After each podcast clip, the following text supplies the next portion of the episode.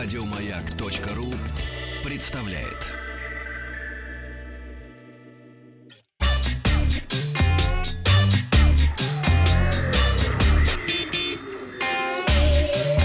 Страна транзистория. Новости высоких технологий. Вчерашний опрос. Следите ли вы за бесплатными раздачами в интернете? 6% говорят, да, все время что-нибудь получают. Я один такой. Так, 20% время от времени следят. И нет, нет, и неинтересно. 72% наших слушателей. А, к новостям. Бренд Honor представил в России относительно недорогой смартфон Honor 20 Lite. А, главной фишкой стала тройная камера с сенсорами на 48 мегапикселей основной, 8 широкоугольник и 2 мегапикселя для э, измерения глубины сцены. Фронтальная камера на 20 мегапикселей с поддержкой режима ночной съемки, что, кстати, бывает не очень часто. Расположена в каплевидном вырезе. Экран 6 э, с небольшим дюймов с разрешением Full HD+, все более-менее стандартно, 6 гигабайт, 4 гигабайта оперативной, 120 28 встроенной Э, памяти и аккумулятор с поддержкой даже быстрой зарядки, что приятно. Есть NFC-чип для э, бесконтактных платежей. 7 по 13 февраля Honor 20 Lite будет доступен для предзаказа и через официальный интернет-магазин, а в продаже появится 14 февраля, в аккурат День Святого Валентина. Рекомендованная цена у него 15 тысяч рублей. Надо в День Петра и Февра не продавать. Надо, но это позже, потому что он летом только будет. А, Компания ну, NVIDIA запустила стриминговый сервис GeForce Now осенью э, прошлого года, о чем я я, кстати, вам подробно рассказывал, слушайте в подкастах.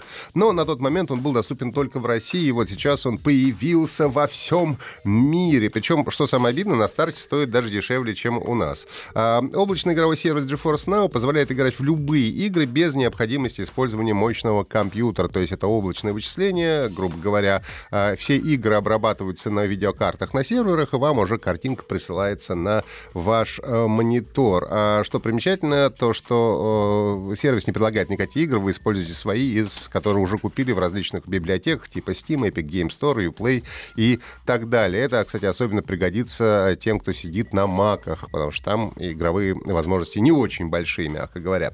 GeForce Now официально поддерживает около 400 игр, которые можно найти через внутреннюю поисковую систему. А, ну и можно использовать как на Windows, так на Mac OS, на смартфонах и даже на телевизорах на базе Android. Но на телевизоры он все равно а, как бы транслируются с вашего компьютера. А в России GeForce Now доступен за 999 рублей в месяц или 10 тысяч рублей в год с возможностью опробовать сервис в течение двух недель. Ну, кроме того, пользователям сервиса стала доступна функция трассировки лучей э, в реальном времени в тех играх, которые предусматривают его поддержку, например, Metro Exodus или Control. Компания Samsung обновила мобильное приложение для интерактивного чтения «Живые страницы». В нем появился роман Федора Достоевского «Братья Карамазовы». Отлично. Кроме непосредственно чтения книги в приложении... Бесплатно? Э, по-моему, да, надо посмотреть. Я не помню, бесплатно это приложение. По-моему, бесплатное. А, кроме э, самой книги, там есть исторические факты, географические данные, временная шкала, на которой разворачивают события Карамазовых. Там э, эксперты собрали информацию об уголовных и административных делах делах, который изучал Достоевский, когда работал над романом, над романом, определены точные даты ключевых событий. Над романом. Ароматом. Ароматом. Определены точные даты ключевых событий а, а, и действия главных героев прослежены с точностью до дня. Ну, то есть, например, происходило там 27 августа или 5 ноября и в третьем часе пополудни и так далее. А, воссозданная карта вымышленного города Скотта Пригоньевска позволяет узнать, на какой улице, в каком доме происходит событие романа. Ну и кроме братьев Карамазовых в приложении можно можно найти такие произведения, как «Преступление и наказание», «Идиот», «Война и мир», Анна Каренина, «12 стульев», «Золотой теленок», «Тихий дон», «Мертвые души», «Обломов», Евгений Онегин, «Капитанская дочка», «Герой нашего времени» и «Кому на Руси жить хорошо». Программисты написали бота, который выбирает девушек э, в приложении для знакомств Tinder, а потом поддерживает с ними беседу. Самим-то лень, понимаешь, это делать.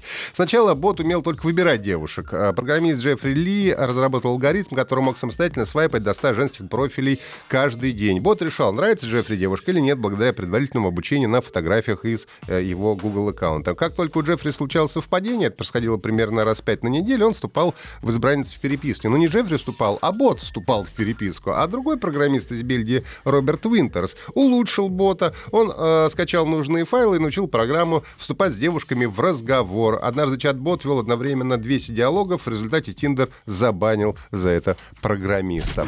Ну и, наконец, в токийском пабе э, сети ресторанов э, Йоронотаки э, начали тестировать робота-бармена. Изготовленный компанией Qubit, Robotics робот способен за 40 секунд налить пиво и смешать коктейль. Для мониторинга клиентов он использует 4 камеры, анализируя выражение лиц с помощью искусственного интеллекта. Испытание робота-бармена бармена в пабе с персоналом около 30 человек продлится 2 месяца, после чего руководство ресторана будет решать, использовать дальше или все-таки нанять живых барменов.